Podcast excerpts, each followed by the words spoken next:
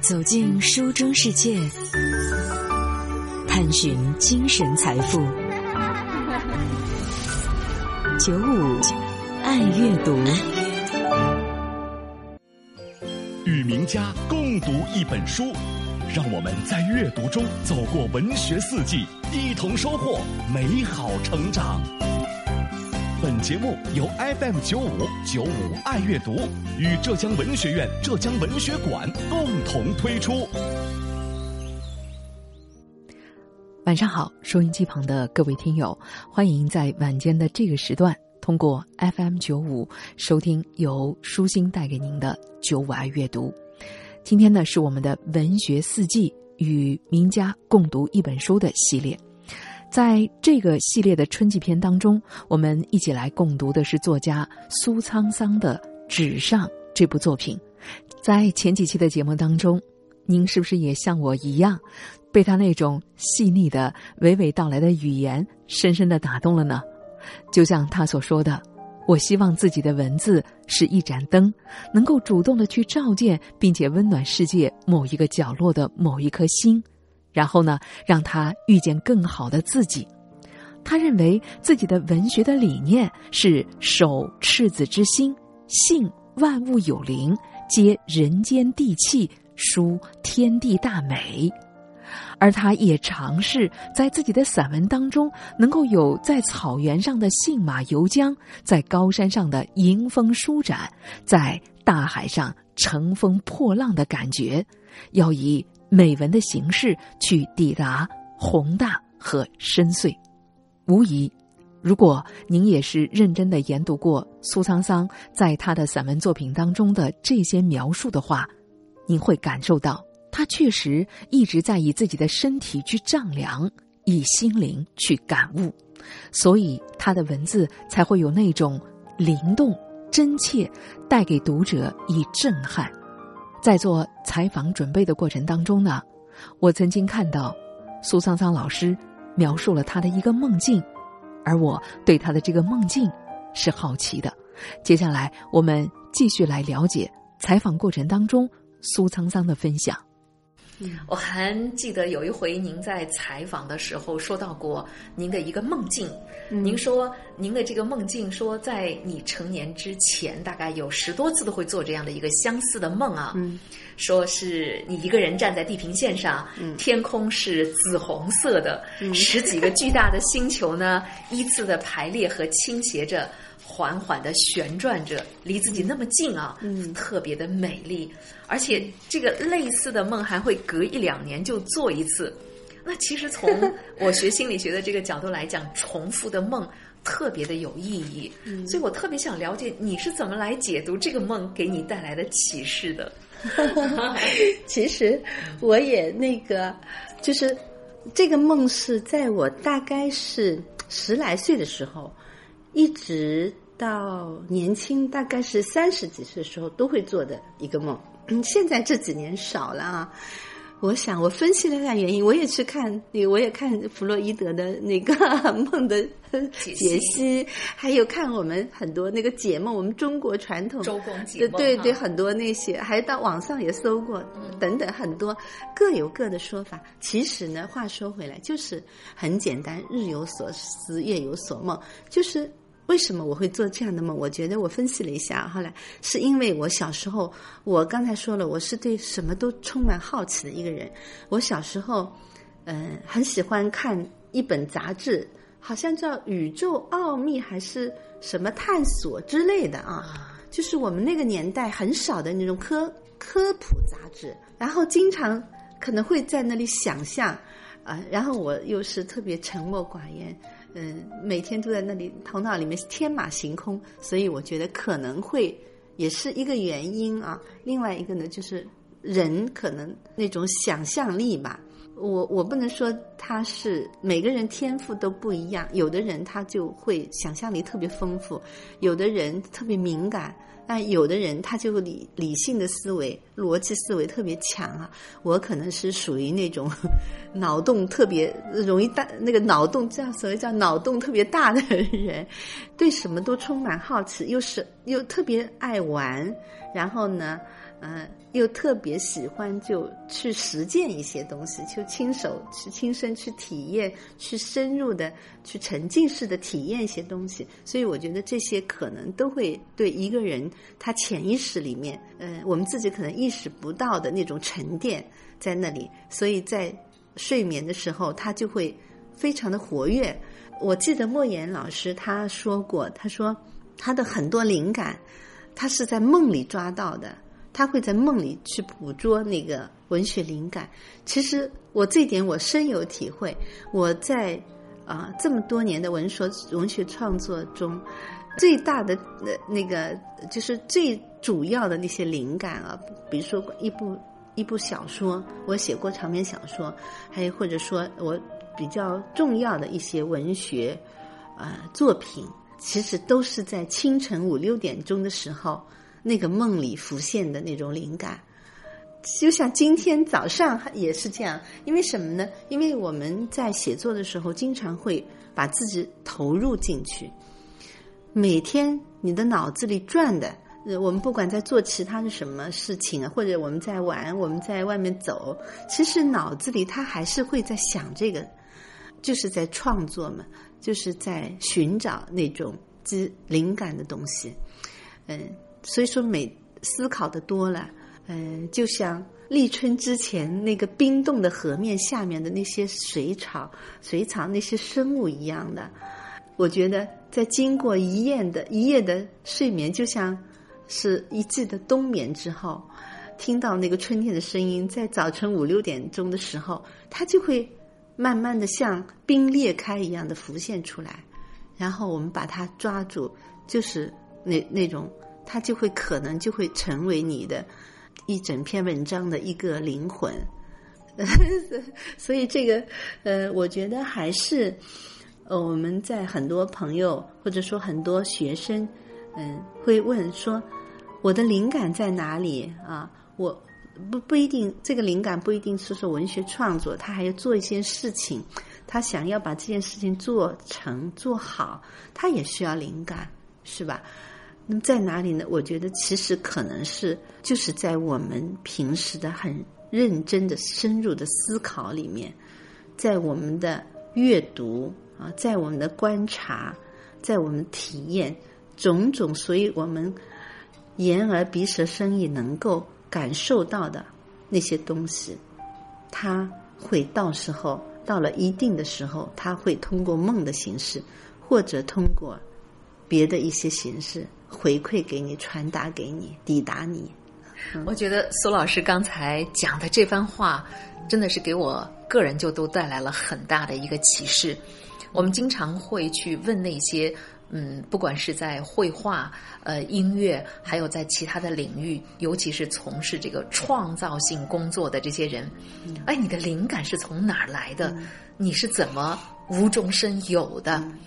所以你看，这个无中生有。你首先得脑子里面不停的有这样的一个念头，始终在呃缠绕着你，然后另外的一半的所谓的神奇，哎，在梦幻当中慢慢的开始浮现。但如果你没有前面的那个纠缠，又哪来的后面的神奇呢？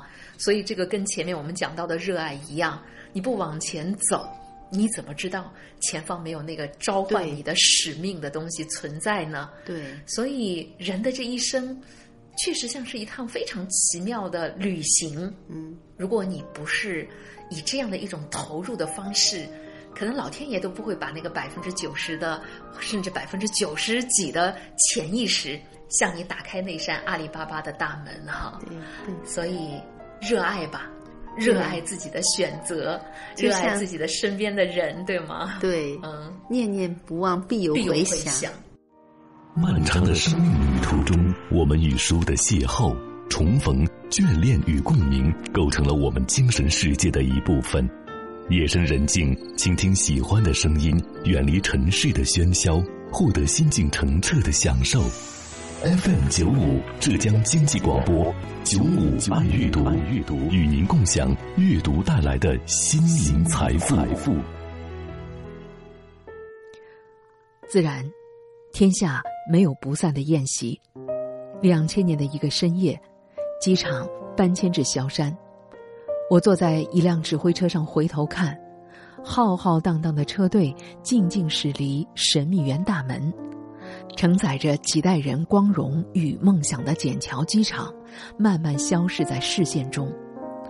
桑塔那里的十三个人从此各奔东西，再也没有一起踏入过遗落着无数往事的神秘园。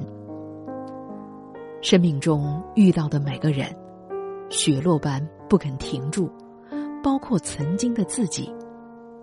多元时代，随着时间渐行渐远的，还有彼此的价值观，彼此的酷盛。那夜的鹅毛大雪。那些通红的脸颊，常常在记忆里突然闪现，却想不起他们当时说过什么。那夜的记忆里，唯有雪落的声音，泥土张开婴儿般的唇吸吮雪的声音，那么纯净，一如我们的友情。少年时。目光总是向上，功名理想境界。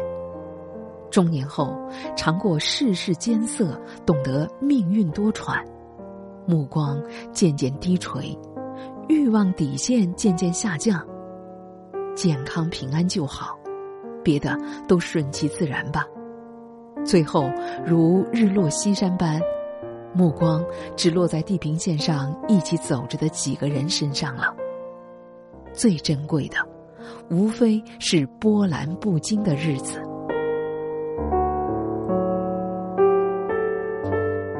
西湖不动声色，盛着人世间无数悲欢，从不会溢出来。西湖水，日日融化着千千万万个过客丢给他的心事，融化不了的，就化成荷花、水鸟，漂浮在水面上。多少年前，西湖在，我在哪儿？多少年后，西湖还在，我在哪儿？西湖与我是永恒，我与西湖只是永恒之一瞬。这么一想，还有什么委屈是过不去的呢？关于西湖，有的我说给游客听，有的我藏进心里。潜意识里，我一直在等一个人，一个从古代穿越而来的谦谦君子，懂西湖风月，也懂西湖风骨，懂淹没在时光深处的那一个个灵魂。岳飞、于谦、张苍水，我会带他进入西湖的更深处，仿佛把偶遇的故人领进家门坐一坐。我相信，每一个来我船上的人，都曾是西湖的一朵荷，一只鸟，一片云，一滴雨，一缕月光，一支香，一叶柳，一句诗。我是时空之间的摆渡人，我愿我的船和那些庙宇一样，是渡心之船。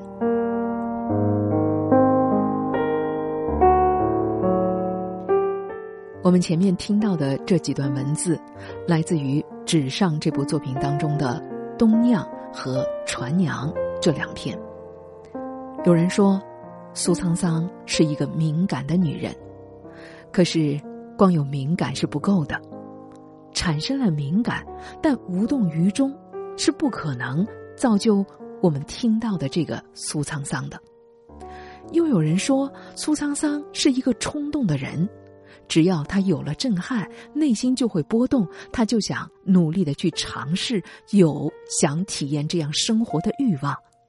比如，和养蜂人的一次目光的对视，幼年时一个演戏的梦想，所有这些都让他产生了尝试的冲动。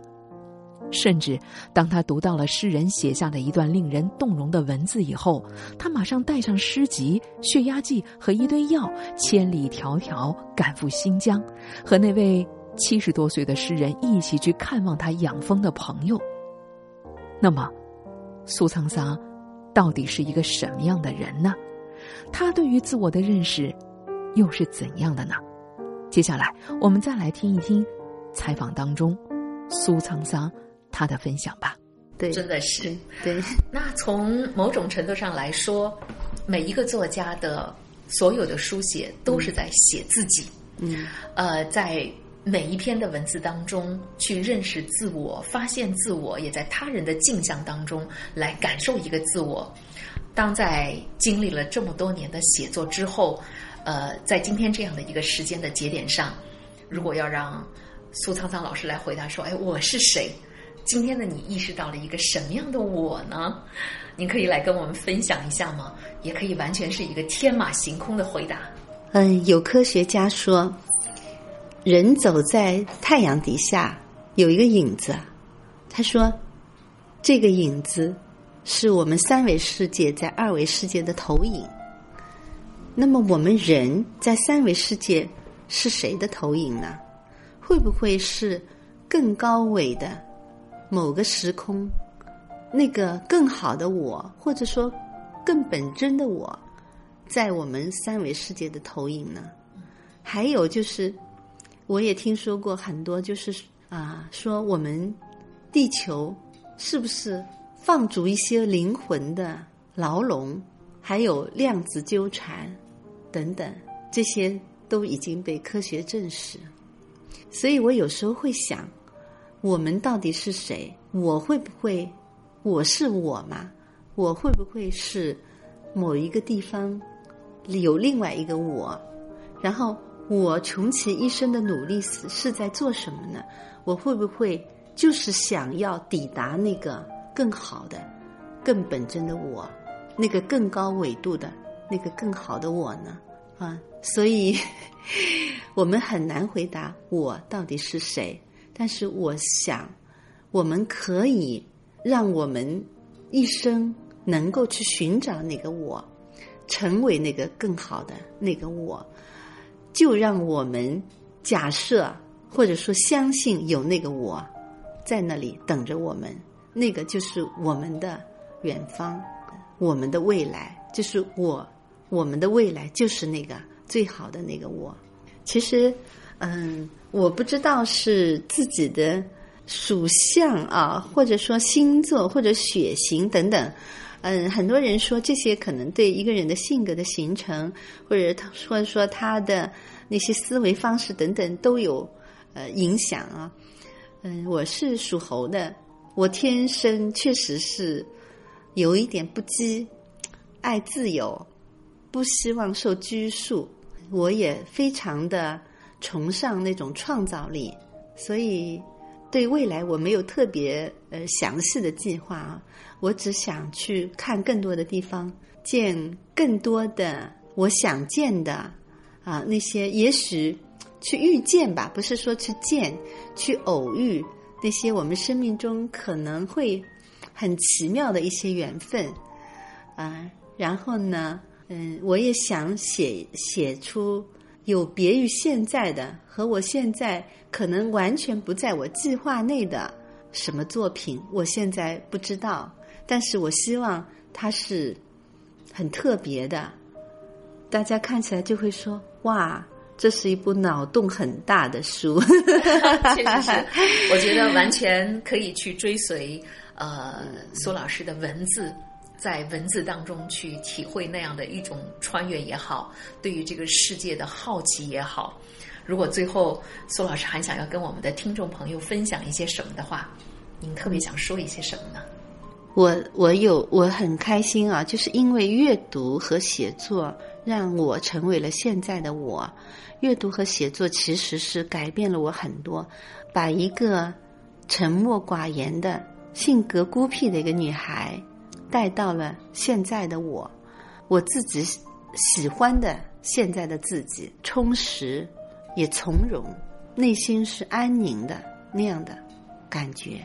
我现我觉得现在是最好的我，别我们现在的我刚才说的，我们现在就是像苏东坡先生说的“团团如墨牛，步步踏尘迹”的，是很多，特别是现在很多年轻人的那种他的那种心理状态，一个非常焦虑的、非常有压力感的。我觉得我不知道，就是现在从孩子开始到耄耋之年的老人啊，谁是真正的幸福的，谁是真正的快乐的？因为我似乎看不到真正的一个快乐的那样子的人群，所以这也是我觉得我们作为一个作家或者说一个知识分子，应该去深刻思考的一个问题。我们也许不能做什么，不能改变什么。我们现在的生态环境啊，精神生态环境，我们经常会听到一些中学生，嗯，或者说大学生，他们的那些让人特别的惋惜的一些消息啊。我们可能做不到什么，我也不知道能够让我的文字带给他们什么，能够真正的起到什么疗愈的作用。但是我很想跟他们说的是。我们每个人真的都是独一无二，而且是特别珍贵的存在。哪怕对于我们整个宇宙、整个地球，或者说整个人类社会，不一定有什么特别大的意义，但是我们对于我们的父母、我们的家人，我们是互相的支撑。所以，我们每个人都要珍惜自己，在我们特别内卷、特别焦虑的时候，想一想，我们不是一个人。还有，我希望就是说，我们通过一次阅读，或者说通过艺术作品里的和那些伟大的灵魂对话，或者说我们去实现一次远行、一次旅行、一次踏青，或者说哪怕只是一个善念、一个小小的善行，去帮助一个人。今天。我出门，我要去帮助一个人，就是这样。哪怕这样的一个小小的念头，让这些所有的这些一切来构成我们内心的一个小小的宇宙，就是让一本书、一次阅读、一次一次善行、一次旅行等等这些，成为我们自己的建构自己的一个小小的宇宙的这样的一块砖啊，或者一块木头。在内心里撑起一个世界，一个充实的、一个相信爱的、一个相信温暖的这样的一个世界。然后在里面，当你特别焦虑的时候，在里面停一停，去喘一口气，去加一次油，然后让我们再重新出发，去拥抱这个世界，去热爱这个世界。背起的创伤。他看到吗？被